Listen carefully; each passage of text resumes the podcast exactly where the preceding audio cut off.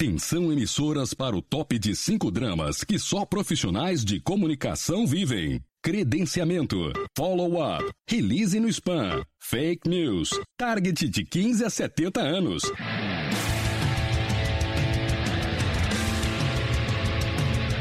Direto do Centro de Transmissão Comunicacional, Radiofônica, Mediática, Jornalística, Programática, Holística, Multifásica, Antipolítica, Temporal, Fonética, Manacial, Informática, Monumental, Hidrostática, Universal para o centro de seu tímpano. Começa agora o podcast.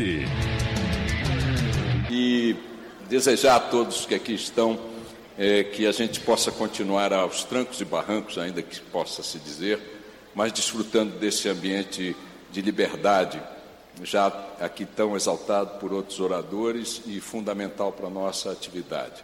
É por isso que a gente tem que lutar sempre. Essa é a nossa nosso oxigênio e a nossa razão de existir. Sem ela, nós não somos absolutamente porra nenhuma. Muito obrigado a todos, uma boa noite e tchau. E aí, você ouviu o Ricardo Boechat, nosso premiado jornalista, agora mestre de cerimônia, mestre de jornalismo. Eu acho que é, eu acho que é o horário, viu? Eu acho que é o excesso de o, o excesso de falta de sono, como diria um, um amigo meu. Bom, é, e quem cobriu ali com muita atenção o prêmio na noite de ontem, o prêmio Comunique-se, foi o Anderson Scardoelli e toda a equipe do portal Comunique-se. Trouxemos o Anderson, que é o editor. Tudo bem, Anderson? Foi uma boa noite é, de, de festa, né? Boa noite, Cássio. Boa, Boa noite. noite. Ah, é pra você ver, né? A gente é, é, direto. direito, exatamente, né? Mas é a prova que a gente está ao vivo aqui, um pouco cansado, como o próprio Cássio já comentou, e a gente está aqui para comentar como foi a cobertura do Prêmio Comunix 2017, a grande festa da imprensa brasileira. O que, que você achou aí da, da, da, abordagem do Boechat? A gente trouxe ele, né, por ter uma figura de destaque, mas é, foi algo falado é, por muita gente além do Boechat, né? Sim. É importante a gente ver uma figura como o Boechat, tão premiada no Prêmio Comunix, inclusive ele entra para a história da premiação como o primeiro jornalista a se tornar mestre em quatro categorias. Ontem ele foi contemplado com a placa de mestre na categoria nacional mídia falada, mas ele já integrava a lista de mestres da premiação como âncora de TV, âncora de rádio e colunista de notícia. É de fato, repetindo, o primeiro a ser mestre quatro vezes do prêmio Comunique-se. Tetramestre. É o tetramestre. Exatamente. Tá, tá, tá rumo ao penta. Vamos ver. Daqui a pouco alcança a seleção brasileira de futebol já. Pois é. E o que eu acho curioso, Anderson, nessa, nessa história toda é que é, ele não foi o único a falar disso, né? É, te chamou, me chamou a atenção, né? não sei se chamou para você também, o fato de vários é, premiados que sobem ao palco, fazem um discurso rápido, terem falado a mesma coisa, né? Foi um marco da premiação de ontem. O Gerson Camarote, que ganhou em blog, falou da liberdade de imprensa, da importância do, do, do livre trabalho dos jornalistas. O Juan Arias, que ganhou como correspondente estrangeiro no Brasil, enalteceu também essa questão da gente lutar pela liberdade de imprensa. Foi, de fato, o que eu vejo assim algo marcante da premiação de ontem. E inclusive aí o áudio que a gente trouxe mostra isso, o Boechat falando que eu imagino que muita gente que estava ali na premiação e acompanhando pela internet pensa que sem a liberdade de imprensa, como diz o Boechat, parafraseando, a gente não é porra nenhuma. É. É, agora, a gente está aqui também hoje é, ao vivo com o Raoni Coronado, nosso repórter. Geralmente ele traz as reportagens quase sempre gravadas, né? Porque acho que a função é, mais habitual do repórter.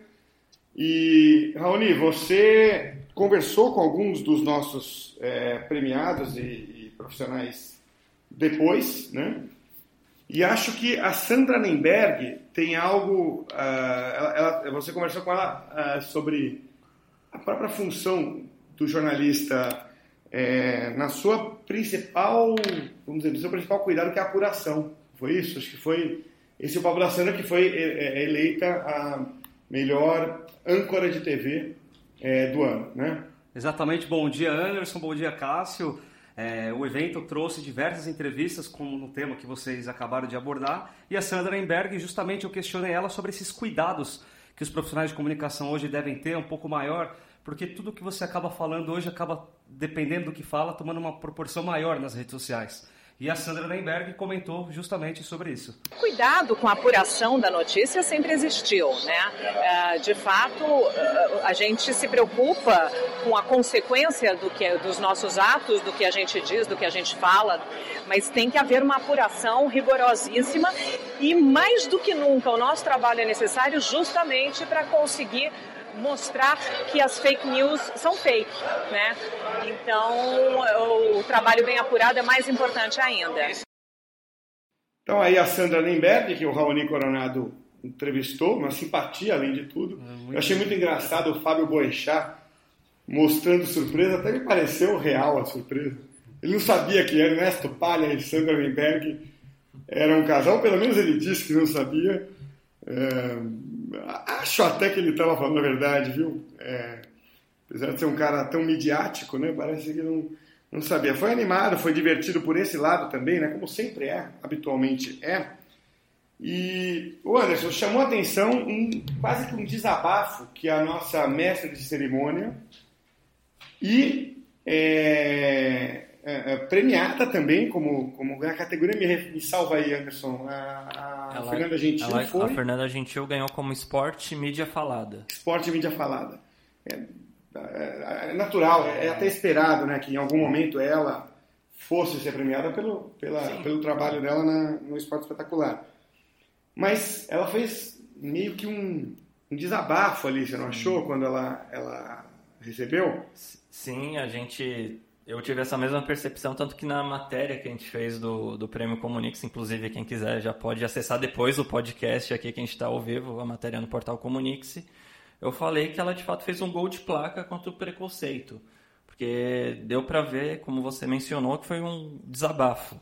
Deu para ver que saiu ali do, do coração, da alma dela, ela relatando tudo o que aconteceu desde quando ela assumiu um relacionamento homoafetivo e registrando o apoio que teve da família e da própria TV Globo, que ela fez questão de registrar que não mudou nada, tanto que ela seguiu firme e forte aí na apresentação do Esporte Espetacular e ontem à noite foi contemplada devido a esse trabalho. Então vamos ouvir aqui a Fernanda Gentil. É o primeiro prêmio que eu ganho depois de um ano conturbado, muita coisa mudou na minha vida, muita coisa aconteceu e de verdade assim, pela primeira vez estou falando, eu tive muito medo de isso tudo me distanciar, ou que eu fosse distanciada de uma carreira, de um trabalho, de uma profissão que eu gosto tanto.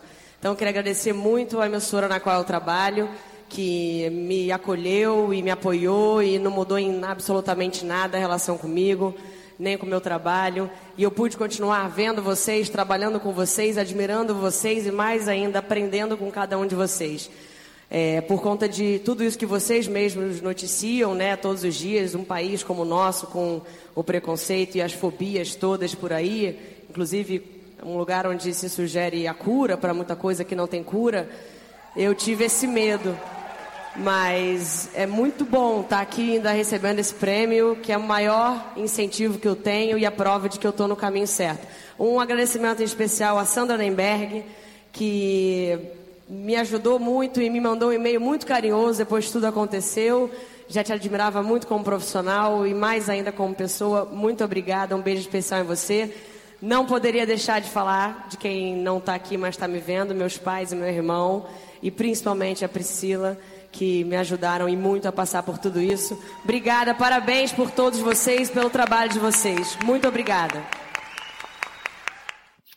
Muito boa a fala da Fernanda Gentil. É Inclusive, depois eu entrevistei ela logo após o prêmio e perguntando justamente relacionado, que ela até citou a Sandra Lemberg, desse cuidado dos profissionais de dizerem tudo nas redes sociais e se as pessoas têm essa liberdade hoje de expressão, de dar comentário no, no Facebook, no Twitter, onde quer que seja, por que, que o jornalista profissional de comunicação também não pode expressar o que sente e o que pensa, né?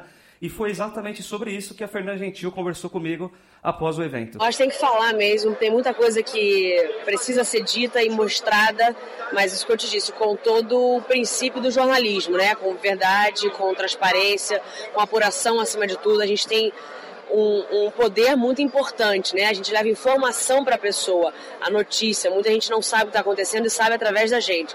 Então a gente não pode fazer isso com irresponsabilidade. Mas são assuntos que têm que ser falados até para serem desvalorizados, banalizados como, e serem tratados como naturais, que é o que eles são.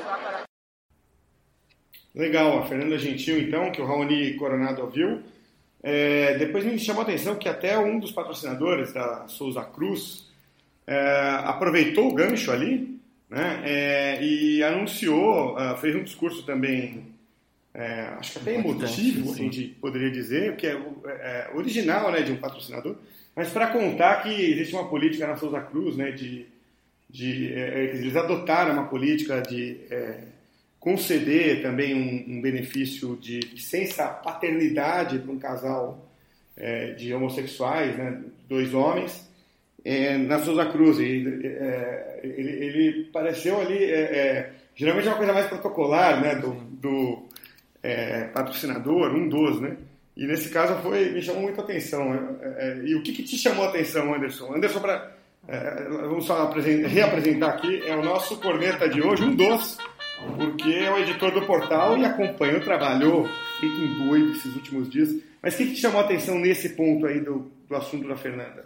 Não, da, da Fernanda Gentil eu até pego o gancho que o Raoni discutiu nessa entrevista com ela, que eu acho que mais do que poder falar nas redes sociais, o jornalista ele tem esse dever, ele precisa falar nas redes sociais.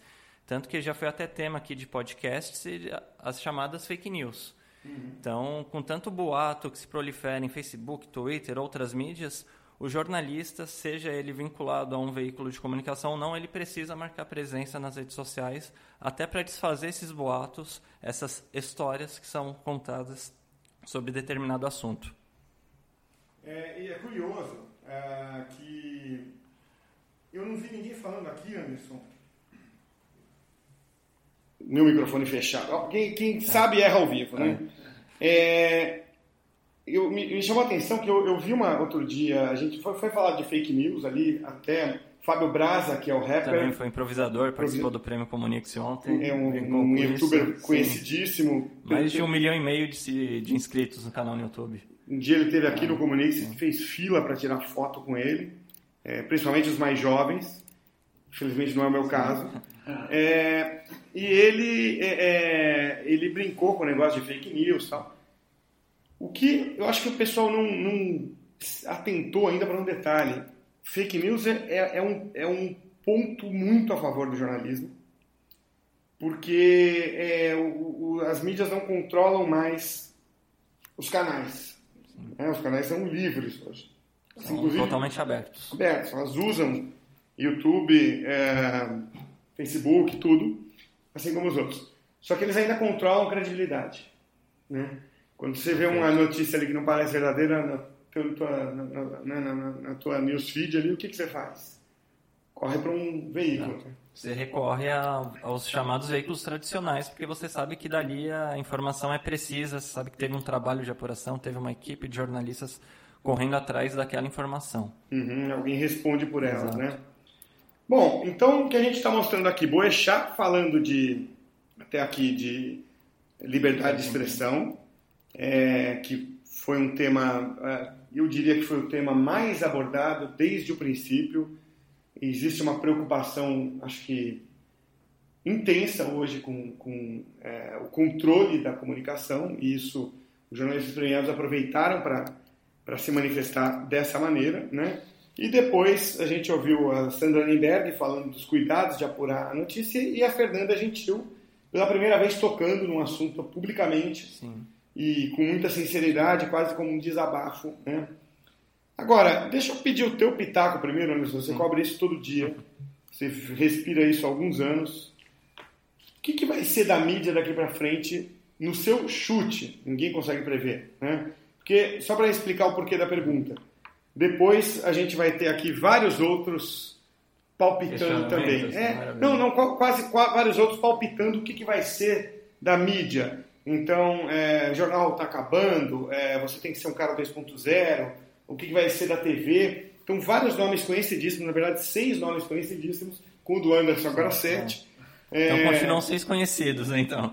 É, não, é, você é mais novo, só isso. Você não, não, não, não chegou lá ainda. Eu sou bem mais velho que você. Ainda não ganhou o prêmio. Ainda não ganhou o é. prêmio, isso aí. Mas o que, que vai ser na sua opinião? Eu acredito que algo que já está em movimento e cada vez vai ganhar mais força é o papel da mídia justamente no combate às fake news.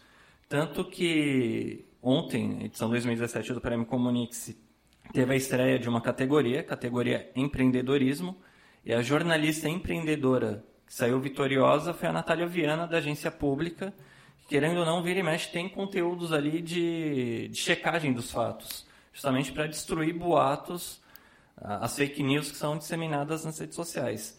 E justamente que a gente comentou aqui, Cássio, da, da credibilidade, como cada vez mais também, por ser canais abertos, por serem canais abertos, então vai ter mais fake news, mais e mais histórias, boatos. Eu acredito que cada vez mais os veículos, seja especializado ou não, vai ter sessões, vai ter foco ali para destruir essas fake news. Eu acredito que o futuro a médio prazo da imprensa, principalmente aqui no Brasil, vai ser de focar no combate às fake news. A Natália Viana, ela falou de um modelo de jornalismo empreendedor. Sim. Então eu vou incluí-la na lista aqui também. Vamos ouvir, então, sete profissionais. E eu vou começar pela Natália. É, ela, eu achei, é, é, ela não vai tocar no mesmo ponto que o Anderson falou, mas já que fez o gancho, a gente podia já soltar aqui a Natália Viana.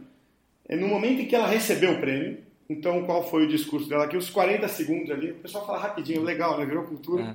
Vamos ver aqui então o que disse a Natália é. Viana que acaba de ser citada aqui pelo Anderson Scardoelli. É, eu queria dizer primeiro que os outros dois finalistas, a Cristina Tardáguila e o Conrado Corsalete, que, por favor, levantem-se.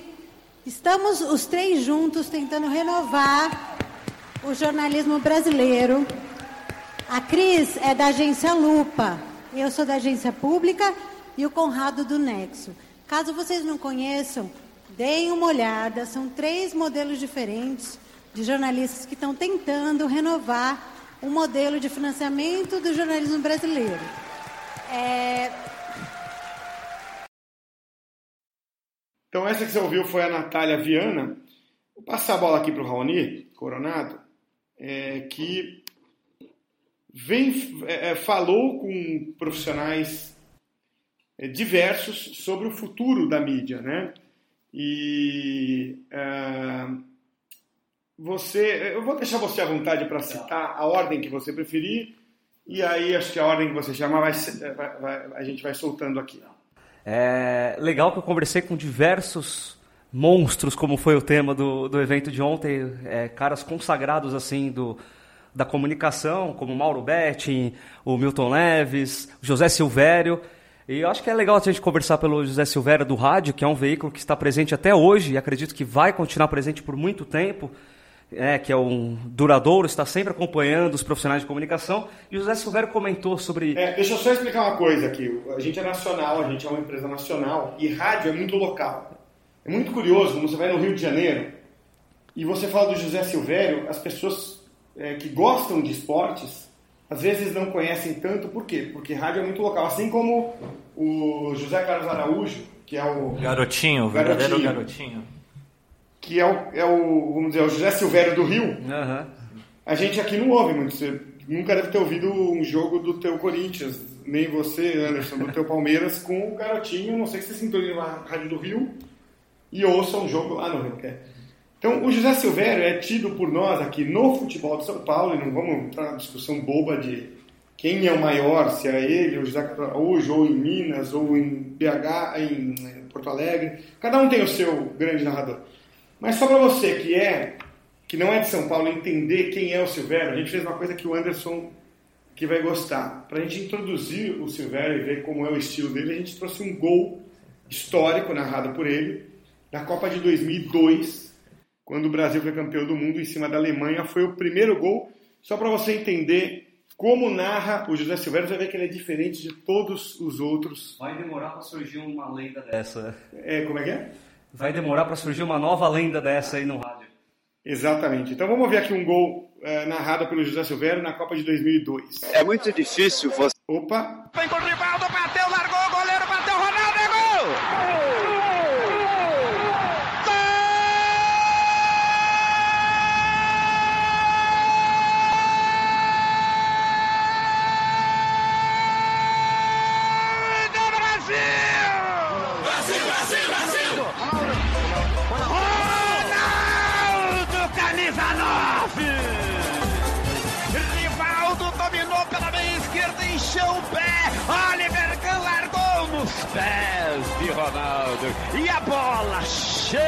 de amor, pedindo me chuta, me chuta, me chuta. E ele respondeu com amor. Só tocou, rolando pro fundo do gol alemão. E as asas da felicidade baixaram no estádio de Yokohama e trouxeram um grito de alegria para a torcida brasileira. Eu vou soltar voz. É, aí, pra, que nem o Cássio falou, para vocês acompanharem como é o jeito de transmitir, o jeito único de transmitir do José Silvério. A gente estava até comentando aqui enquanto a narração ia ao ar que o José Silvério ele conseguiu um feito, mesmo sendo de uma rádio da praça daqui de São Paulo, né? fez carreira aqui no, no Rádio Esportivo de São Paulo. Ele vira e mexe, entra na, na lista de finalistas do Prêmio Comunix, na parte de locutor esportivo, e já conseguiu vencer uma vez, sempre concorrendo diretamente com profissionais da TV, como o Cássio falou, que geralmente é a abrangência, abrangência nacional. Como, por exemplo, Kleber Machado, que esse sim todos conhecem, que é de TV, e, e é muito difícil concorrer com pessoas de TV, né? Que é o que a gente acabou de falar. votação, quando você abre para votação na internet, o rádio, como é local, poucos conhecem o José Silvério. E já o Cleber Machado, por exemplo, outras pessoas, tantas, escutam ele. Sim, TV tende a ter mais força nessa briga e ele conseguiu, em uma oportunidade, superar essa, essa barreira e ser consagrado como Cara, é quase um milagre isso. Eu tava assim, é, eu, eu, fiquei na mesa com o Silvério ali. É, eu, eu sei que falar que estava na mesa, que, que é um companheiro, um amigo de tantos anos, me torna imparcial, mas vamos esquecer esse lado. E eu estava comentando isso com ele, a hora que ele perdeu ali, o Raoni estava na mesa também. É, eu acho que ele é, é não, não, não, não, me pareceu nada frustrado, estava uhum. tranquilo. E aí na hora comentaram, o geral foi assim, é, é, é, o seguinte, é um milagre você estar na final. E como é que pode, né? Com força de emissoras como ESPN, Fox, Sport TV, Sport TV, Sport, Globo, Band, Band é, tantas. Não é fácil. Você bota um cara de uma rádio, entendeu? Um cara, uns 72 anos, né? Entre os três mais bem votados. Pois é, então assim, é, ele é uma lenda e uma hora a gente estava ali com o Capriotti, que é colega de Rádio Bandeirantes, eu cochichei com o Capriotti. Acho que a gente, o legal é que a gente tem noção da representatividade né, do, do, do Silvério aqui do nosso lado, né? Assim, parece até que às vezes ele não tem, ou ele não liga, por ser uma pessoa né, tranquila, humilde.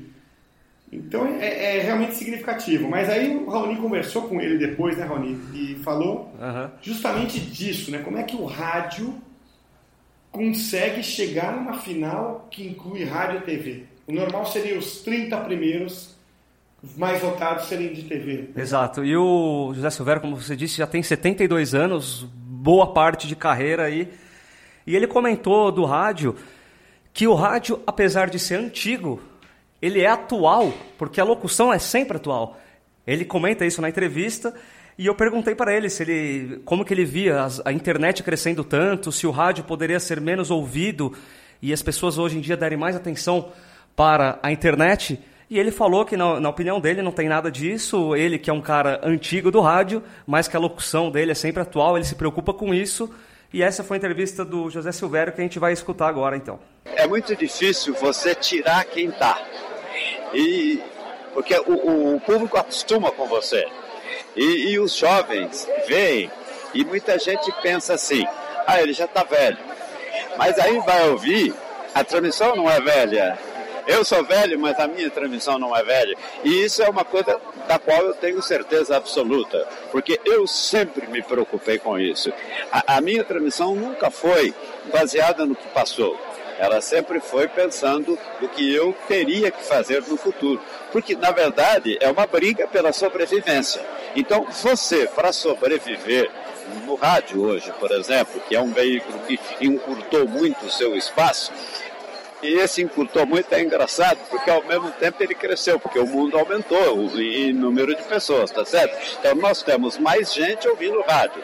O que ele diminuiu foi na proporção porque na proporção ele hoje tem concorrência da televisão, tem concorrência da internet, tem várias, é, várias concorrências, mas no, no bruto, no bruto tem mais gente. Então você continua tendo grande audiência. E aí você tem que se aprimorar a cada instante, pensar na sua transmissão sempre olhando para o amanhã, para que quem está vindo atrás de você não te tire da cadeira que você está ocupando.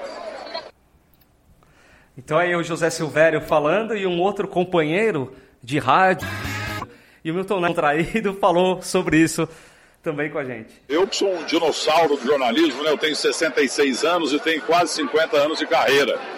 É, comecei no rádio, mas hoje eu estou no rádio, jornal, televisão, internet, publicidade, ponto de venda, evento. Eu faço animação de velório, baile de deputante. Eu faço qualquer coisa desde que seja em língua portuguesa.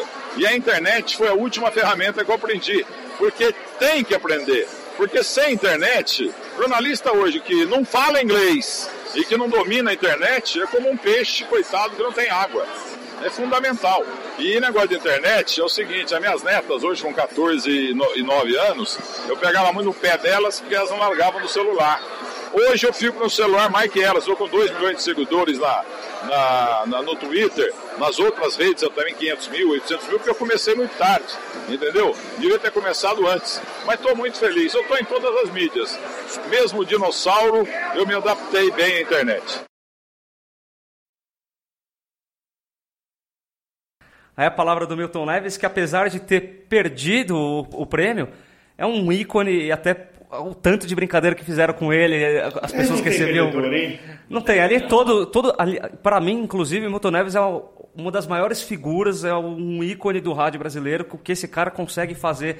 Você coloca lá ele cinco horas para falar, ele fala cinco horas. É um. É sensacional o Milton Neves.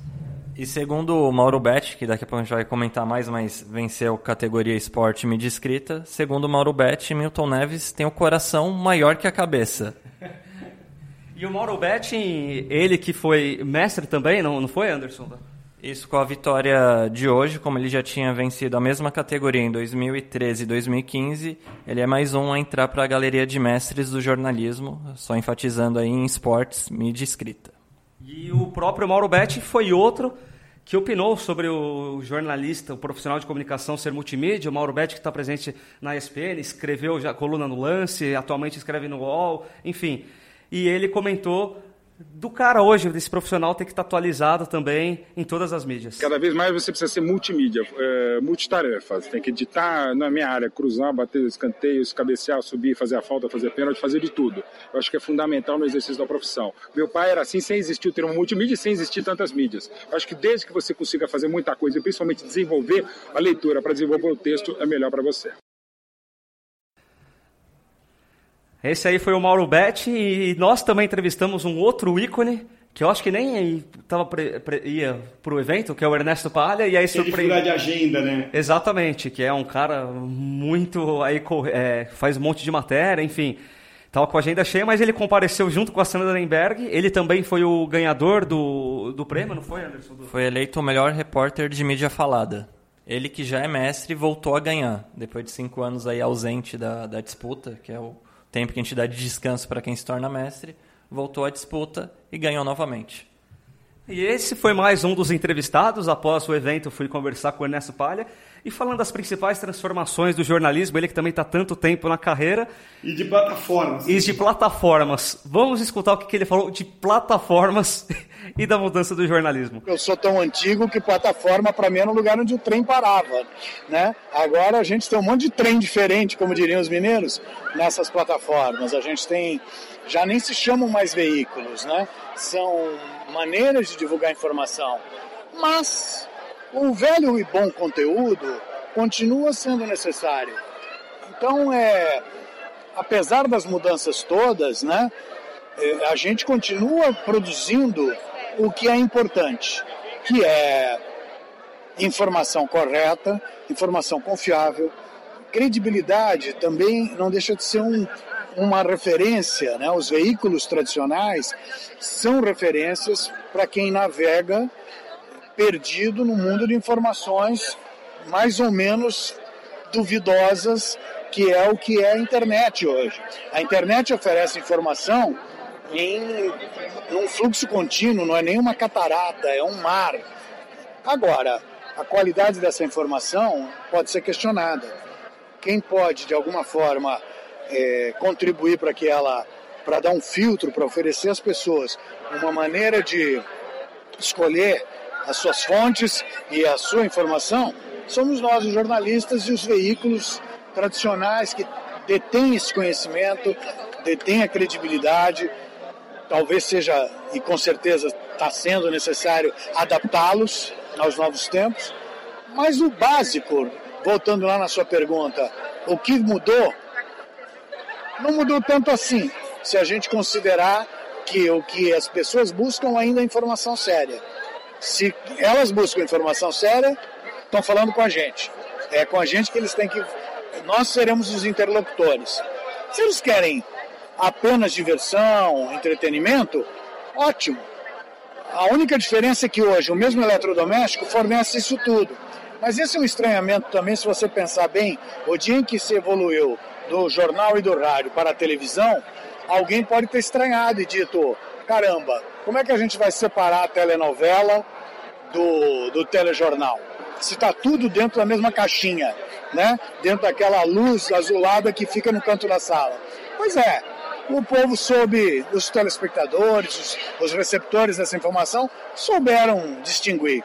E eu também acho que a gente não pode menosprezar o público e eles têm, têm sabido entender como é importante o trabalho de informação correta, é, a seleção, o filtro e a credibilidade. Eu acho que isso, eu sou um otimista, isso acho que nos garante a sobrevivência. Ernesto, agora eu queria que você falasse para a gente da sua opinião se com o surgimento da internet, com esse avanço ainda mais da internet, a televisão pode estar ameaçada de certa forma de perder a audiência para concorrente internet. Então diz aí, Ernesto, na sua opinião, como que você vê o futuro da televisão? A TV é só um eletrodoméstico, é como um liquidificador. Né? Hoje o nosso conteúdo está na internet, significa que ele está na tela do computador, ele está na tela do celular, está na tela do tablet. Chame como quiser, se quiser chamar de televisão, legal, a gente está mais habituado com isso. Mas o importante é que ele, esse conteúdo estará sendo veiculado basicamente da mesma forma. A gente assiste uma imagem numa tela, o tamanho dela, a portabilidade dela, são detalhes que acho que jogam a favor. Né? Ela torna a nossa informação mais presente, mais é, é, ágil. Então eu, eu não, não sei se vai se chamar televisão, vai se chamar qualquer coisa, né? mas nós estaremos nela. Aí, o grande um pitaco aqui. Ernesto Palha. Eu ouvi uma palestra do Kevin Spacey uns anos atrás e ele falou exatamente a mesma coisa. Assim, ele, todo mundo esperava que ele fosse falar de fazer conteúdo para Netflix. O meio é irrelevante. O que importa é o conteúdo. Conte boas histórias, que é o jeito que o americano usa para falar de faça boas matérias, né? Uhum. Acho que é, é, tem a ver, né, Anderson? Não, e essa tem que ser a máxima mesmo, porque se o conteúdo é bom, ele vai fazer sucesso na TV, vai fazer sucesso no YouTube, em Facebook. Se você tiver um conteúdo em questão de áudio, se foi para o vídeo, se pegar só o áudio, vai fazer sucesso em podcast, vai fazer sucesso no rádio, rádio tradicional mesmo. Então o que importa é o conteúdo, né? Tem uma frase um pouquinho conhecida, né? O conteúdo é rei, né? Então, o Ernesto Palha mostra que tem esse mesmo pensamento e cada vez já é a realidade. Conteúdo que manda. A própria Globo tem trabalhado com isso, inclusive lançando séries de forma exclusiva para a internet, depois vai para a TV, mostrando que o, se o conteúdo é bom, vai ser bom para a internet, para a TV e qualquer outra plataforma.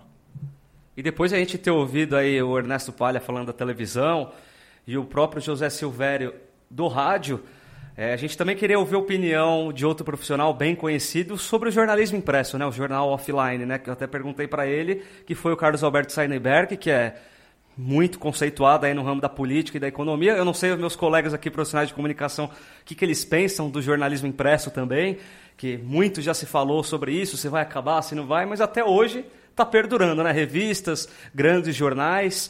E o Carlos Alberto Seineberg comentou exatamente sobre esse tema do jornalismo offline? É, o jornal impresso está acabando, está diminuindo, está diminuindo, mas não acabou.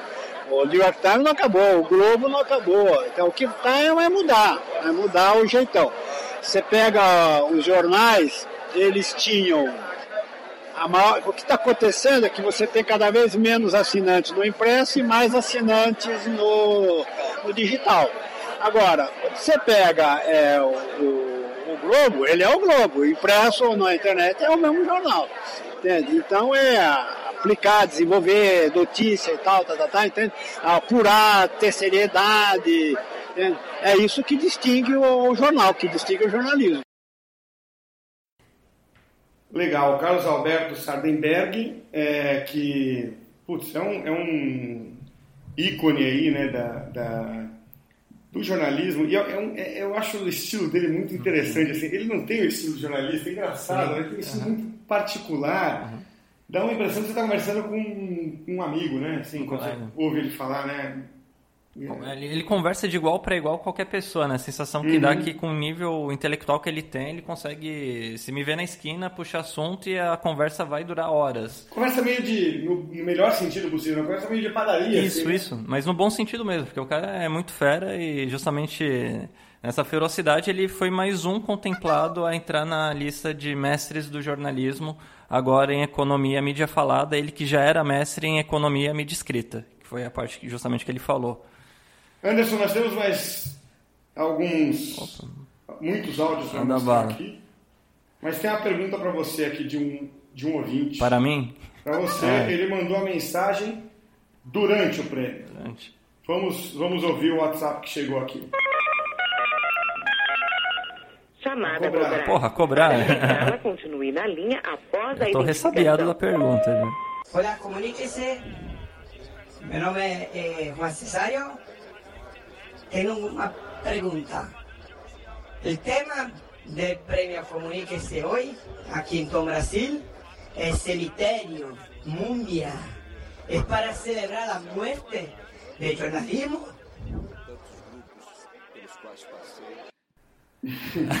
Respondendo ao nosso querido ouvinte, Juan Cesário, que pelo jeito estava no Tom Brasil ontem.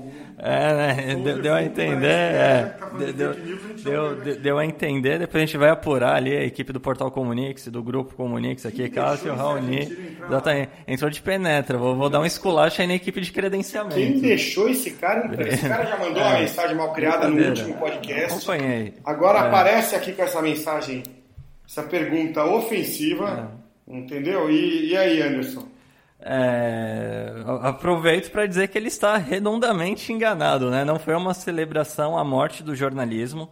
O que até a gente está comentando aqui no programa foi a, o grande destaque da, da cerimônia de ontem, que quase todos os vencedores, na hora do discurso, enfatizaram. A gente sabe das dificuldades da economia brasileira, do, que afeta o jornalismo, questão até de plataformas no jornalismo, que o Palha falou, a gente sabe dessa crise que tem na, no meio.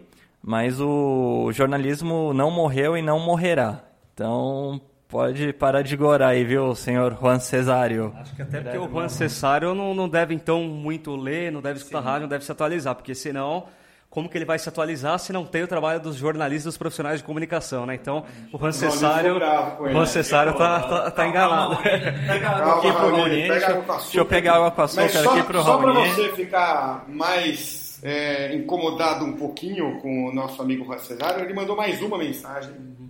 A cobrar também? Vamos ver, vamos ver. Olá, comuníquese, é Juan Cesário, assessor, trabajo en Brasil hace seis años y tengo una otra pregunta. El principal competidor de ustedes, que es Trofeo de Prensa, siempre tiene cantores originales como Michel Teló, Wesley Zafadao. Y aquí ustedes tienen un Michael Jackson falso. Eh, mi pregunta es, ¿por qué no avisan que es falso? Eh, ¿Por qué no dicen que no es el, el, original? Porque yo estaba esperando que fuera el original, y ahí comienza a cantar en portugués y ahí descubro que no es el original. Que mala, hein? Não, com, com esse áudio, essa segunda parte aí do nosso querido, entre aspas, aí, o hermano Juan Cesário, A gente tem que ver com o Rodrigo Azevedo agora falando sério aqui, Cássio, que esse áudio deixa claro que a gente não pode ter mais bebidas alcoólicas no prêmio Comunix. Tá claramente ou avisar, alcoolizado. ou avisar que o Michael Jackson morreu. Exatamente, eu não sei se ele sabe, né? Mas se ele considera que o jornalismo morreu, ele não deve saber até hoje que o Michael Jackson morreu, né? E, e não deve ler também e nem ouvir direito, né? Porque a gente anunciou que era um sósia do Michael Jackson, né? Então, tá, tá querendo causar intrigas aí o Acho que eles anunciaram um pouco. É. Ele, e, e só para vocês ficarem mais tranquilos, o Rodrigo Azevedo ontem pulou toda aquela festa. Vamos só explicar isso, acho que a gente, a gente quis é, deixar claro é, com esse áudio aí, com, com esses áudios, a gente fez uma festa é, com um tema que foram os monstros. Monstros sagrados do jornalismo. Cara, eu vou dizer uma coisa, eu não, é, minha função aqui é diretor de marketing, mas eu não, não trabalhei diretamente com a produção do, do prêmio, né? Tem uma equipe dedicada a isso, então... Equipe liderada pela Maria Lemos. Ah, Pela Maria Lemos e, e Rafa, nosso designer, Hum, fez um Denison também. Denison, brilhante. de- Mas eu vou te falar, cara, assim, a sensação que me deu ontem quando eu cheguei ali é que eu tava num evento realmente de, outra, de outro nível, né? Assim, raros eventos você vê com um tema tão bacana, tão fiéis ao tema, uma coisa meio Disney, sabe? Assim, eu sei que é meio exa... Não é exagero falar isso, não. Você só vê esse nível de envolvimento, de, é, vamos dizer, de, de, ah, fidelidade ao tema na Disney, né? E então tudo a caráter, tudo bem legal. Por isso que teve o, o Michael Jackson ali dançando um thriller, né? Um cara muito parecido com o Michael. Jackson, uma versão lá portuguesada do, do da Nick Goulart, grande artista. é, e é disso que a gente está falando, por isso que esse áudio, que eu acho que é. Tenho minhas dúvidas da legitimidade desse Juan Cesário. Mim é. Ou, ou é fake news ou ele estava alcoolizado. Tem Não, essas isso, duas. isso para mim é, é alguém aqui de é. dentro, alguém É. da concorrência que botou esse argentino aí para falar mal da gente. Mas tem mais um áudio dele, tá? Opa. E é o melhor Ah, de todos, é, tá pro então. final, que ele tem uma pergunpa capiciosa aqui no final. É, mas eu não sei, eu, eu queria que no mínimo o Rodrigo, se ele não puder vir responder a pergunta, que ele ouvisse. Porque a pergunta tem a ver com ele. Eu acho que é pessoal o negócio, mas vamos deixar. Vamos voltar a falar de coisa séria aqui, né? É, a gente trouxe uma série de entrevistas aqui, o Raoni trouxe. E Anderson, no portal, o Comunix como um todo, muito mobilizado em torno do marketing de influência. Não é? É, e a gente é, falou com dois profissionais a respeito disso. Acho que é legal vocês introduzirem quem é um deles, que é o Fábio Braza, que deu um ponto dele né, numa entrevista com o Raoni. É, é, vamos explicar quem é o Fábio Braza, só para quem não conhece a fundo ter certeza. O Fábio Braz ele é músico, compositor e improvisador. Improvisador de rap. E faz sucesso, muito sucesso nas redes sociais. Inclusive, no- só no YouTube ele tem mais de um milhão e meio de inscritos no canal que ele mantém lá, joga vídeos, rimas. Ele é muito bom no improviso, tanto que ele, ele se define como improvisador. No Facebook tem quase um milhão de, de seguidores. Esse é o Fábio Braza. Raoni quiser comentar mais alguma Ah, e, o, e o Fábio Braza também ficou bastante conhecido na época do canal Desimpedidos, que é forte, que é forte até hoje, e ele participava bastante com esses duelos né, de jogador de Messi contra Cristiano Ronaldo, ele fazia as batalhas, rimas. as rimas nas, é, no YouTube. E o Fábio Braza, grande improvisador e inclusive influenciador, né? E hoje em dia está muito forte esse tema, a gente está trabalhando bastante no Comunix. E eu perguntei para o Fábio Braza justamente se ele acredita que os influenciadores podem ser considerados como um veículo de comunicação. E ele, após o evento também, que ele participou do evento dando umas, é, fazendo os improvisos lá, ele comentou sobre esse fato dos influenciadores como veículos de comunicação. É complicado. Acho que o fake news né, é um dos cuidados que a gente tem que ter, porque acredito que na rede social a maioria das pessoas compartilham coisas assim que elas querem provar o argumento, mas que são mentiras é, ou, ou assim, reportagens tendenciosas, coisas assim. Acho que a gente tem que é, tomar esse cuidado, se informar é, nas fontes certas e eu acho que a gente tem que também é, investir no Brasil em educação, porque eu acredito é, que a interpretação de texto e de você também é, assimilar a informação e devolver essa informação é uma coisa importante. E no Brasil a gente tem pessoas é, que muitas vezes não sabem nem se expressar, né? não sabem se expressar, não sabem escrever, não sabem falar direito. Então essa transformação tem que acontecer de mãos dadas com a educação, eu acho. Neves, do jeito dele, de... ele abre ele muitas vezes, ou na maioria das vezes, por um motivo específico, né? O cara é um gamer, ou é uma mulher que é uma blogger de moda, ou é um Instagrammer que mostra um lifestyle, mas eu acredito que um veículo de comunicação é mais abrangente porque ele trata de outros assuntos e atinge um público maior, né? Mas sem dúvida, os influenciadores digitais estão aí, isso é comprovado mas eu acho que também é mais efêmero, né? Se você não souber se atualizar também como influenciador, de repente o seu jogo fica velho ou você fica mais velho e aquilo passa. Muito bom. Aí então, Felipe Andreoli. Cara, tem uma curiosidade, ele até falou ali, eu, eu antes falei com ele, o Felipe Andreoli deu aula aqui. Sim, de vídeo reportagem. Vários anos. E quando ele abriu o evento, ele, ele falou assim: pô, legal, eu tive minha, minha biografia lida pelo Cid Moreira, eu preciso desse áudio e tal. E porque o Cid Moreira é o locutor oficial. Né? A voz, a voz do prêmio Comunix. E o mais engraçado é que é, o, o, depois eu fui brincar com ele e falei, Felipe, se eu escrever o roteiro para você da próxima vez... É, já é um público específico que gosta... Do, é, como, como empresa. Mas o influenciador, na sua visão, ele, o jornalista é um tipo de influenciador? Sim, é influenciador, mas eu acredito que nem todo jornalista ainda seja um influenciador, principalmente um influenciador digital. Eu mesmo, modestamente, eu sei que eu não sou um influenciador digital.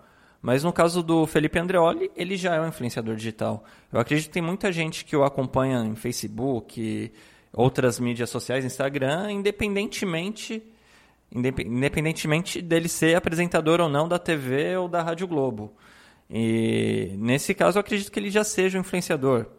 Aqui no Brasil também temos o caso da Joyce Hasselman, que é apresentadora da Jovem Pan, acho que é a jornalista com mais inscritos no YouTube, com mais seguidores no Facebook.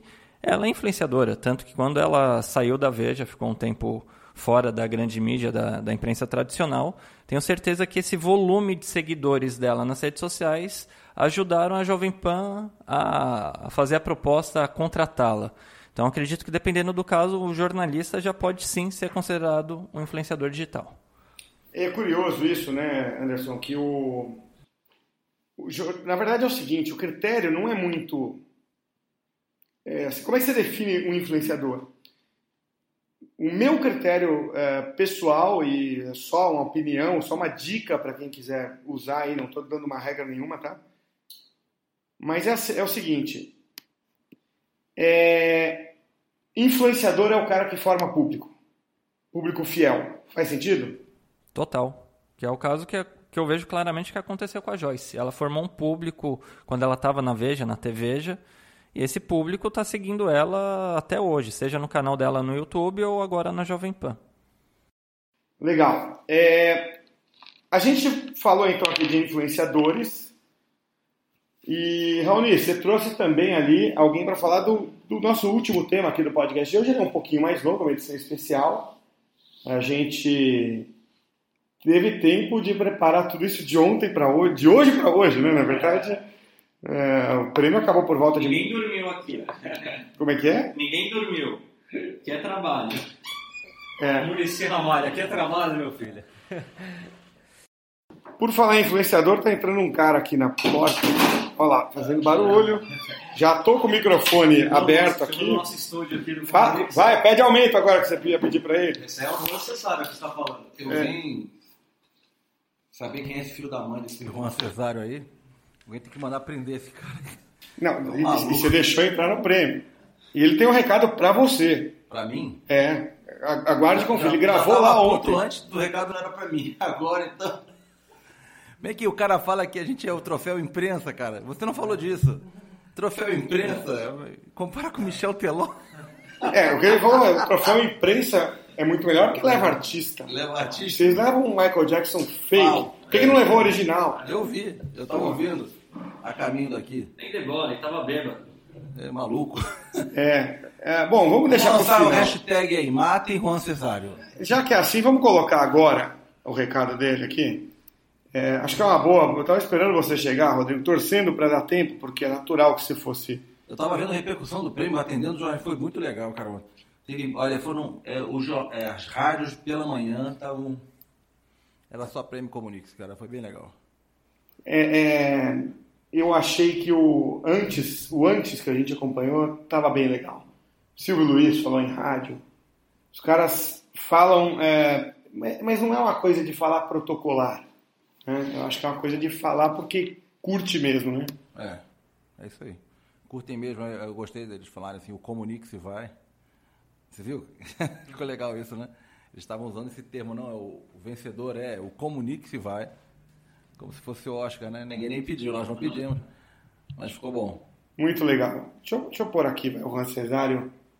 Como o, é, é, o Rodrigo precisa de um fone aí, senão ele vai, ele vai passar raiva sem ter ouvido. Hola, comuníquese Juan Cesario otra vez. Una última pregunta. El Vai, creador de Comuníquese, señor Acevedo, eh, ¿está usando una máscara de monstruo o esa es su, pues, viste su cara? Eh, porque parece un monstruo, pero estoy en duda. Vai se ferrar, Juan Cesário. Deixaram a Argentina entrar lá. Eu não sei, Rodrigo. Não, Juan Cesário, essa é a minha cara, é, digamos assim, 100% real, é desse jeito mesmo, feio pra caceta. Você não é feio. Se eu fosse- Você só tá no planeta errado. É, pronto. Eu, pra ser eu bonito. muito bonito. né? É, tudo lindo aqui, né? Todo mundo lindo Esse aqui. Juan Cesário deve ser bonito pra caramba. Agora, Deve não sei se ser. vocês repararam, mas eu sou um cara perspicaz. Teve uma gravação que eu ouvi barulho de bolinha de sinuca de fundo. Ou ping-pong, não sei. É. Onde é que tem bolinha de sinuca? Hum, Eu tô tem achando empresa isso é que um tem, agente tem empresa interno. que tem. Eu acho que isso é um agente interno, cara. E eu acho que esse Juan Cesário é de outro planeta mesmo, até porque o cara falar que o jornalismo morreu, utilizou o evento, que o jornalismo morreu é porque o cara não é informado, né? Não- Mas ele prestou o serviço, Não sabe que o olha. Michael Jackson tá, vi- que, que tá morto. Eu, achei, eu sempre achei que o Prêmio Comunix não tivesse concorrência e tem. Troféu, Troféu imprensa. Leva artista. Silvio Santos, se prepara. Você, sei que você está ouvindo a gente. Eu sei que você ouve o podcast. Se, se prepara que a gente vai vir para destruir o Troféu Imprensa ano que vem. Já está confirmado para o ano que vem Wesley Safadão, que ele pediu. Nego do Borel. Nego do Borel e Anitta. Né? Vai, vai ter Joelma? Joelma, é. O marido dela, inclusive. É, ex-marido agora. Mas vamos, vamos- A Anitta eu gostei. A Anitta eu achei legal. Agora, é, vamos, vamos falar, tentar falar sério aqui. O, o Rodrigo, o, o Mauro Betti, a gente já você, você ouviu, a gente já passou alguns depoimentos, mas o Mauro trouxe em algum momento ali, na, quer dizer, em algum momento, no momento que ele subiu para receber o troféu, agora como mestre, né? Ou mais uma vez como mestre. Não, estreando como mestre. Estreando como mestre. E ele falou dos, dos- Ele fez uma homenagem a quem. ao, ao lado oposto, né? da- de quem estava subindo ao palco, ao lado de uma multidão, né? Ele defendeu uma multidão ali que sofre com a- as duas crises que o jornalismo enfrenta: a crise do próprio jornalismo como indústria, essa modificação da tecnologia, e a crise econômica. Então, eu vou passar o Mauro Betti aqui e queria que você também desse a sua visão. E eu queria falar também uma coisa que é tão difícil na nossa profissão, que toda vez que o Sardenberg sobe aqui, ele sobe todo ano, ele fala que ele renovou o contrato com a CBN. Se o cara que todo ano ganha o prêmio tem que renovar o contrato todo ano, Agora já foi. imagina como tantos colegas que não têm ofício hoje A gente vivem. foi gravado. Eu queria dedicar a todos esses que hoje não têm ofício. E a todos os jornalistas que não têm emprego. E aos jornalistas que têm emprego, mas tem um empregador que o impede de fazer jornalismo. Abre. Falou bonito. Foi aplaudido. É, ficou. ficou foi, foi, acho que foi uma, uma é, declaração ali é, bem, bem cara do Mauro Betti, né? Assim, brincou com o Sardenberg e tal. Sempre faz a brincadeira dele para mandar o recado. Ele quis dizer assim que se o Sardenberg que ganha e é mestre ainda tem que ralar para conseguir renovar contrato, imagina aqueles que não que não tem essa. E não é o único, viu? É. Eu vejo. Bom. O próprio Mauro Betti perdeu o emprego. É... Você sabe quem? Agora, é, eu já tinha me falado pessoalmente, mas o Reginaldo Leme passa esse drama de dois em dois anos. Quer dizer, é, como é que pode, né? Assim, é... Eu acho assim, que tendo meio empreendedor aqui, cara, é coisa do mercado, né, cara? Não é um órgão público, em primeiro lugar. Ninguém tem, é, digamos, estabilidade de emprego que não precise correr atrás. Eu acho que correr atrás faz parte. O ponto aqui é o seguinte: essa situação toda fica mais agravada porque nós estamos falando de um país em crise e o jornalismo em crise. Mas se não tivesse país em crise, o jornalismo já está em crise há muito mais tempo do que isso. Eu, vou, eu diria que a crise no país deve ter piorado um pouco, mas é a crise maior no jornalismo em si, né? E por que que se dá essa crise, né? Porque a, me parece que a, a, a geração nova ela passa tempo demais em, vendo outras coisas e sobrando tempo de menos para consumir notícia, né? Então existe um problema ali, né? É, tem alguns jovens que passam um final de semana inteiro assistindo uma temporada inteira, duas, três temporadas de séries seguidamente, não sobrando tempo para se informar. Aí vão ficando pequenos ignorantes. Mas é, mas ao mesmo tempo eu acho que isso parece que está se acomodando, né? Os níveis de audiência de alguns veículos começaram a, mostrar melhoria. É, é, a história do fake news que, que ficou muito forte, está sendo bastante combatida. Acho que começam as pessoas a entender que pega mal, é vergonha para alguém chegar e compartilhar um, uma notícia falsa, né? Sabe assim? É uma vergonha o cara que faz isso, pega muito mal. Eu, nos grupos que eu estou, o cara que manda um, um fake news e compartilha, eu já, eu já ofendo logo, porque tipo, é inaceitável uma pessoa com meia dúzia de neurônios cair numa dessa e compartilhar como verdade sem apurar. Então, assim, lugar de notícia é, é em veículo de comunicação, né? Isso já foi falado aí também pelo depoimento de outras pessoas. Então, ele falou, assim, uma, uma constatação óbvia, né? Que assim, ser jornalista é muito difícil. Hoje em dia, tá, é, não é fácil mesmo, não. E aqueles que querem ser... A gente viu o depoimento da, da jornalista que venceu tecnologia, é, novinha, Melissa. a Melissa, né?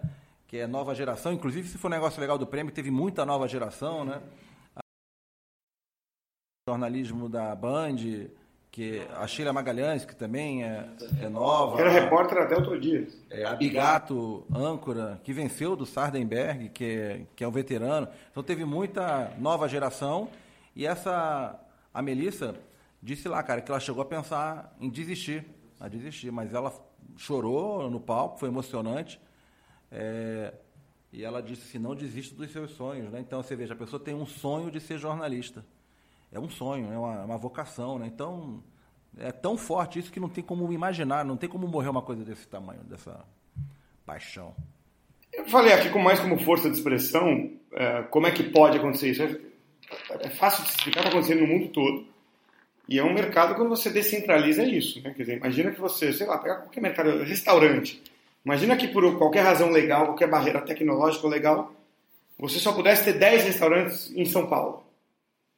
Qual ia ser o poder de fogo, né? o poder aquisitivo desses 10 restaurantes? Ia ser total. Um dia, por alguma mudança, qualquer um pode abrir um restaurante. Você vai redimensionar, vai tornar a coisa né, num tamanho mais palpável. É o que aconteceu com a comunicação. E, e assim, falando aqui, dá uma crítica aos jornalistas, assim, vamos fazer aqui, dar uma tapinha neles também, que é o seguinte se por um lado o jornalismo gerou desemprego, por outro lado apareceram 100 mil influenciadores digitais e que não foram jornalistas. Até hoje não entendo como é que os jornalistas deixaram, porque eles estudaram, eles tinham as técnicas para produção de conteúdo, para produção audiovisual, e no entanto, quem virou os grandes youtubers, quem os instagramers, os, não foram jornalistas, foram garotos com nenhum preparo técnico para fazer. Então, assim, Hoje, assim, existe um mar de oportunidades para o jornalista com perfil mínimo empreendedor para ele construir seu próprio veículo de comunicação e viver muito bem disso. Né? Você pensa assim, por que, que não tem canais de youtubers feitos por jornalistas para produzir notícia? Tenta achar um, não é? Quem que vai ser o primeiro para fazer um negócio sério? Uma TV Globo via youtuber, sabe? Um Globo News via youtuber. Quem vai ser o primeiro a fazer? Conteúdo sério, que não seja gamer, que não seja... Eu tenho dois palpites. Amazon e Apple. Uma das duas. É, mas aí eu estou pensando Pelo em pessoas. investimento deles. Pensando em pessoas, cara. Assim, aqui, um ser humano que chega lá, tipo o Whindersson Nunes dá notícia no YouTube, entendeu? Por que, que não tem nenhum jornalista, uma pessoa? Pra, Verdade, pra, é, não entendi, entendi pra, o ponto. Sei lá. O, o, o Sidney Rezende montou o site dele, SRDZ, né? O blog dele, foi. Acho que obteve alguma audiência. Tem alguns outros jornalistas que tentaram, mas aí fica um monte de jornalistas chorando que não tem emprego, aí vem fazer entrevista e se pergunta, vem cá, cadê seu blog? O cara está desempregado há seis meses. Ou seja, tem tempo sobrando. O cara tem tempo sobrando. Cadê, cadê, o seu blog? Cadê o seu canal no YouTube? O que, que, que você produziu de conteúdo na última semana? O cara não fez nada, entendeu?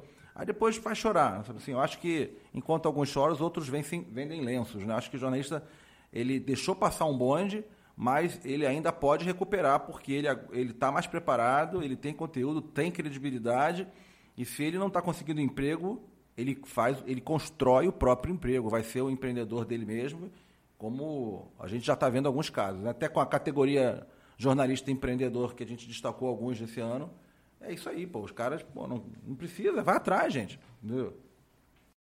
E nesse, nessa, nessa, nesse tema, é, o Raoni falou com o Fernando Bonfilho, não é isso? Da Souza Cruz, que falou desse desafio dos profissionais de comunicação hoje, muito num tema, vamos dizer que tangencia aí o que o Rodrigo está abordando aqui, né? Ah, eu é, entrevistei, conversei com ele antes, né? Ele que é da comunicação corporativa e perguntei, na opinião dele, quais são os principais desafios dos profissionais de comunicação em geral é, que eles enfrentam na atualidade e ele concedeu a resposta que a gente vai escutar agora. O principal desafio continua sendo o mesmo de ontem, de hoje, e será amanhã, com tecnologia ou sem. É a gente se concentrar não nos meios, se concentrar nos fins. Os fins continuarão a ser o encantamento, a solução demandada pelo consumidor. Tecnologia e qualquer outra coisa fazem parte dos meios. A gente não se empolgar com os meios, mas entender que os meios estão a serviço do trabalho de comunicação é essencial. Tá? Naturalmente que a tecnologia veio para ficar e veio para transformar os processos, mas nós nunca podemos esquecer a veia criativa, a atenção que iremos dar ao consumidor na plenitude das respostas que ele procura em produtos e serviços, e aí a criação publicitária, a criação a inovação dos meios e usando tecnologia e outras coisas, naturalmente hoje faz ainda mais importante que antes. E aí, Rodrigo? Sobre meios e fins e tal. Eu acho assim que isso foi o Sardenberg falou, é, quem mais falou foi outros entrevistados aqui, o Ernesto Pagra, né? Se, referi, né? se, referi, se referiu a a TV, aquela caixa azul, agora tem tablet, tem celular, e no final é conteúdo audiovisual. E ele está dizendo aqui a mesma coisa, Fernando, de que a tecnologia é um meio. É, então, assim, no final, por trás desse meio, também alguém disse, eu concordo plenamente, está o bom conteúdo, não é? É? E aí o que me pareceu é que, apesar do que foi dito por esses mestres, o jornalista, eu acabei de dizer, deixou passar um pouco o domínio desses meios, né? Para que uma molecada sem preparo é, assumisse, né? saísse na frente daquilo. Então, é, é verdade, né? Você estava assistindo, ouvindo o rádio, podcast é um rádio, pelo celular. É apenas um meio diferente, mas a forma que nós estamos fazendo aqui. A linguagem é rigorosamente a mesma. A linguagem é rigorosamente a mesma. Você vai para um canal no YouTube, é, uma, é TV, entendeu? É, a velha é boa TV. Com os bons youtubers, pô, passam tempo escrevendo seus roteiros, compram equipamentos cada vez melhores, né? é, ficam lá com a criatividade, problema de criação. Você vê a porta dos fundos do sucesso. Então, assim, o, é, a, a, o método por trás é o mesmo, mudou a mídia. Ah, então, assim, não importa muito a mídia, importa sim, porque é, o cara tem que dominar aquela mídia, o cara tem que é, estar lá primeiro, fazer primeiro e não deixar o bonde passar. Então, eu acho que, voltando aqui, o jornalista tem toda a condição de ser o rei é, é das, das novas mídias, porque as novas mídias são simplesmente um espelho das velhas mídias, porém de um jeito mais fácil e mais descentralizado, né? Então, ainda está em tempo de fazer, estou querendo ver quais são de novo, quem, quem será o, o jornalista ou o grupo de jornalistas que vai ter um canal top no YouTube sobre, falando de notícias, sobre tecnologia, blogs especializados em moda. Com que faça dinheiro também, que né? faça dinheiro. Pô, esses garotos estão todos fazendo muito dinheiro, né? Uhum. Esses youtubers todos, muito dinheiro blogueiras de moda fazendo. A primeira, o jornalista perdeu a primeira fila no desfile de moda para blogueiras, para Instagramers, entendeu? Para meninas que tiram fotos é, da roupa dela, sabe assim? E eu acho que o blogueiro, o, o influenciador, me dá uma sensação é, de que ele entendeu um propósito, ele, ele, entendeu os fins melhor do que o jornalista. O jornalista foca muito no que você está falando. Claro que importam os meios, mas é, ele entendeu o seguinte: eu preciso ter público. Não importa muito o que, que eu vou falar, como eu vou falar, eu vou dar o meu jeito, achar os meus meios que funcionam melhor. Mas eles se entenderam muito mais rapidamente que o jornalista, que ele precisa formar público. O jornalista, por ser o executor, ele foca muito nos meios. Talvez, talvez a, essa seja uma explicação, é, porque você vê numa redação, Rodrigo, eu, eu sou dessa origem, o Raoni também, raramente você vê alguém discutindo quanto que o jornal teve de tiragem, quanto que deu de audiência, a TV um pouco mais. Dificilmente você vê uma reunião entre editor e repórter falando como nós aumentamos a audiência disso aqui. Você ouve a, a reunião de operação, como melhoramos o título. Né? E o, o, o, o blogueiro não, ele está muito mais rápido nisso. O tempo inteiro em número, em clique, em view, em audiência. Outra coisa que eu reparo é que esse, essa, esses nativos digitais, o cara que construiu a própria audiência, tem uma diferença básica entre esses nativos digitais e o jornalista, que o jornalista não tem audiência, a audiência é do veículo, né? E ele então produz conteúdo para um veículo que não é dele. E no caso do, dos nativos digitais, a audiência e o veículo é ele mesmo, ele construiu aquela audiência. Então ele é o dono daquela audiência. É, é, isso é uma mudança completa. E, e, outra coisa, assim, você repara que esses nativos digitais, eles aprenderam a psicologia das pessoas. O jeitinho de fazer o título, como chamar atenção, de, do que colocar no vídeo, que vai prender, como é que o cara mantém a audiência até o finalzinho, o que, que ele coloca. E fizeram um por observação. É, fazendo, foi tentativa fazendo, tentativa e erro. Coisa que o jornalista também nunca fez, né?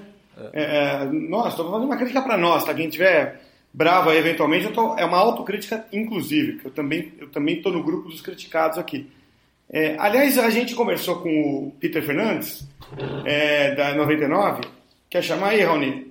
Vamos lá, ele falou, eu perguntei para ele sobre esse profissional que a gente pode chamar de 2.0, né? O que, que as empresas esperam desses novos profissionais no mercado? E o Peter Fernandes que é o CEO da 99, falou sobre esse tema. Eu acho que a característica mais importante, então, eu, eu considero que aqui na 99 a gente tem incríveis profissionais de comunicação. É, eu acho que a característica mais importante é a habilidade de aprender muito rápido e de abraçar muitas coisas é, novas. Então, somos uma empresa de tecnologia e nossos uh, profissionais de comunicação, alguns tiveram, alguns não tiveram experiência em tecnologia. Mas todos estão fazendo sucesso porque conseguem abraçar coisas novas todo dia, aprender rapidamente. Esse é o, mais importante, a habilidade de aprender e aplicar o aprendizagem, o aprendizado o mais rápido possível. É um pouco focado também em meios, né? Achei bem legal o que ele falou, porque há anos aí no Comunix a gente já fez eventos sobre isso, essa história, o profissional de comunicação 2.0, a nova geração dos profissionais de comunicação. A gente falava de profissional multimídia, sabe assim, essa, esse profissional que fica esperando o cursinho para aprender alguma coisa. Isso não dá mais tempo, entendeu? Então o profissional, até aqui no Comunix, é um item que a gente persegue. Ele, ele sensa, senta no computador, edita um vídeo vem aqui, monta um podcast, bota um microfone, entende um pouquinho de tecnologia básica. Se a gente mostrar nossas gambiarras aqui, vocês não vão acreditar. Tudo criativo. Aqui tem um, tem um Benjamin aqui com cinco microfones conectados todos de uma vez no Onde computador. Onde você tá vendo isso? Pô, tá aqui, ó. Mentira! Se você, se eu tirar um... É o Centro de Comunicação Integrado, Integrada, jornalismo. Pô, não avacalha assim. não, isso, isso, isso, aqui, isso aqui é, pô, isso aqui é mérito, cara. Entendeu? Pô, só é, o eco que deu hoje aqui é que a gente tá com o microfone atômico é. deu isso. Só é. isso. E aí, assim, é, ele está dizendo assim, é, esse profissional, primeiro, é, é autodidata, que está o tempo inteiro aprendendo um jeitinho novo, descobrindo um hack, um hack, um, um experimento que dá um, que possibilita fazer algo diferente, como é que o cara cria uma vinheta para abrir o canal dele no, no, no, do vídeo, como é que o cara consegue, entrando nesse site de crowd é, é, sourcing, para poder produzir um conteúdo que ele não tem condição de produzir, uma abertura, um fechamento, é, é usar as tecnologias para distribuir conteúdo, divulgar o conteúdo, impulsionar redes sociais.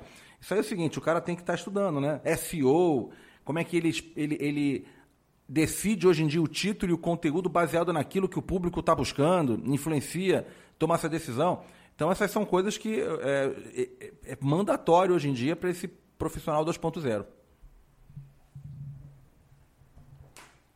Aí concordo 100% com o Rodrigo e tem casos no próprio portal Comunix, com base nisso que o Rodrigo falou, que a gente pensa num título para a capa do portal, um título para redes sociais e um título para ser encontrado por Google e sites similares de buscas. Tem dois públicos hoje, né? Exatamente. Ser humano o robô e o, e o algoritmo. humano. É. É, e, bom, eu, o, o algoritmo dá bem menos trabalho. Porque ele muda, muda de forma mais linear, é, é, mas é a arte hoje de todo mundo, né, Anderson? Bom, é, acho que é isso. É, a gente hoje fez uma edição um pouquinho mais longa, que merecia. É, em- a menos de 12 horas estávamos saindo do Tom Brasil. Por isso nós intitulamos Cobertura Especial, né, que é um evento mais longo, como foi hoje, e merecido também. E merecido. E Rodrigo, deixa eu fazer aqui. Depois a gente fala sobre o aumento do Raoni, até o meu. Mas não é, não, é, não é sobre o aumento que eu vou falar isso, não. Cara, já falei aqui antes e vou falar pra você. Porra, deu orgulho de estar lá naquela festa ontem. A gente é, participa pouco da produção do evento em si, porque tem uma equipe excelente para fazer isso. Mas, porra, só, com, só dá para comparar e comparar legal mesmo, assim, com o evento gringo. E eu até mesmo comentando com o Cássio durante o evento, eu falei, genial tá esse negócio. Pare- Parece um negócio de outro, de outro planeta que a gente estava. Como que incorporou bem o que foi aquilo que foi a proposta do evento. O Fábio Porchat, na hora que ele entrou, ele até brincou. Isso aqui tá parecendo a Noite dos Horrores, dos parques de diversões, como o Play Center. Assim, muito bom o evento. é, sensacional, parabéns às, às pessoas que produziram, que a gente estava por fora dessa parte, mas o evento em si, eu que foi a primeira vez que eu participei, achei muito bom, todos de parabéns. Legal, foi legal mesmo. Ah, essa coisa da temática dá uma quebrada de gelo. A gente leva a sério, passa quase um ano inteiro trabalhando reuniões semanais, toda semana, rotina, ritual. Vamos ver o que, que a gente vai melhorar na cenografia. Pensa em outra ideia. Aí vira, criamos cripta. Tivemos os monstros com, uma, com maquiagem de Hollywood. Tivemos os painéis que transformam as pessoas que passam em frente com tecnologia em monstro. Tivemos o túnel, a falta de luz, que as pessoas tinham que invadir o salão principal com lanternas que a gente distribuiu. E depois o palco, que tinha um trem com uma caveira enorme que passava pelo palco, elevador que subia e descia macabro, escadarias tortuosas. Fábio Braz entrou no caixão. Fábio Braz entrou no caixão, música. Enfim, é um espetáculo mesmo. E até lembrando que por que, que a gente faz desse jeito, como é que eram os outros prêmios, como é que são ainda os prêmios de jornalismo, né? Os prêmios de jornalismo, você vai para um teatro, fica sentadinho é, e fica três horas vendo gente subir e descer. O prêmio Comunix não é assim porque tem um dos objetivos que é, é impactar o máximo possível de pessoas. Então, se você faz um evento grandioso, sensacional, isso atrai, em primeiro lugar, interesse da mídia. Então, a gente teve mais de 50 veículos cobrindo. Então, quem esteve ouvindo rádio pela manhã e, e, e os telejornais... E até ao vivo, durante- E até ao vivo, com links e tal, percebeu. Então, esse é um jeito da gente levar a importância do jornalismo para o máximo possível de pessoas. Então, a gente faz realmente um evento de nível internacional. Eu acho que esse prêmio, hoje em dia, não está deixando a desejar para nenhum outro prêmio top do mundo, não. Nem pro troféu imprensa. Nem pro trof- troféu imprensa. né? Apesar da ausência do Silvio Santos, que Silvio Santos que ele podia vir no prêmio, né? Já chamei, já chamamos. Ele quer que a gente vá lá no troféu imprensa entregar para ele o prêmio. Isso é verdade. Agora, agora depois do Juan Cesário, isso é verdade, né? Do, Isso, isso é verdade. do troféu imprensa. Ele, a gente teve Agora é concorrente, agora que a gente não vai mais. É, não vou mais lá não, Silvio Santos. Não adianta insistir que eu não vou. É, e, e- e Silvio Santos, eu sei que você está ouvindo a gente, que você ouve o podcast, e eu não assisto SBT, tá bom? Eu não assisto, só o Chaves. Só abre exceção pro Chaves, que aí não, também um ser humano normal, né, Anderson? Vive sem Chaves, porra. Aí também, mas o Chaves é Chaves é mexicano, vida, não é dele. Chaves é vida, é. É, é isso aí. Só importou, só. Então, parabéns aí também, Anderson. Você, de nós aqui, além do Rodrigo, foi o que mais participou. E, e é isso. Que venha 2018. Não, e agora é o pensamento já pro próximo prêmio, né, Rodrigo?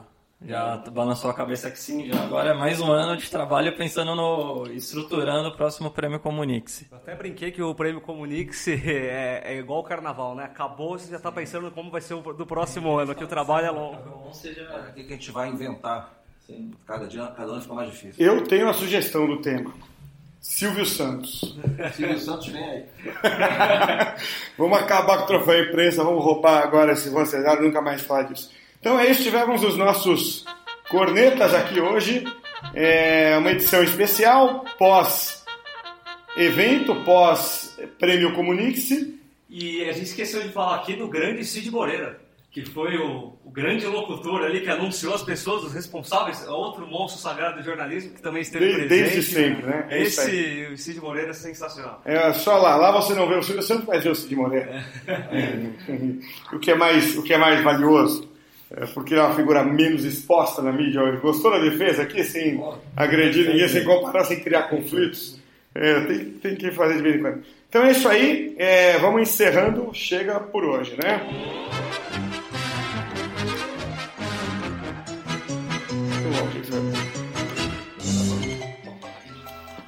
Então é isso aí.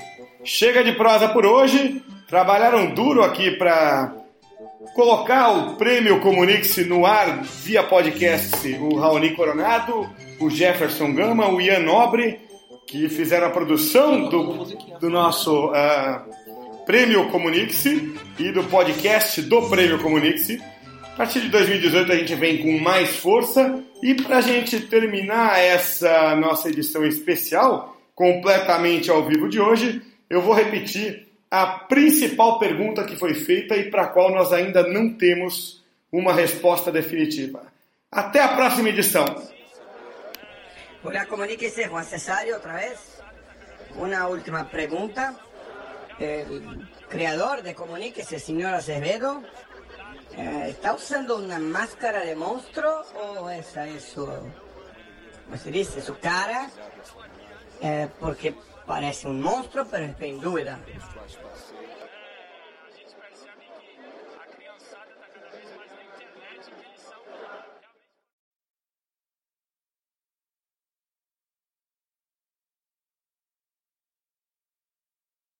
The I didn't realize you liked me that way deal. Because it's one thing to receive McDonald's, but an entirely other thing to know that they woke up early to face the world and bring you McDonald's breakfast still hot in the bag. Appreciate you.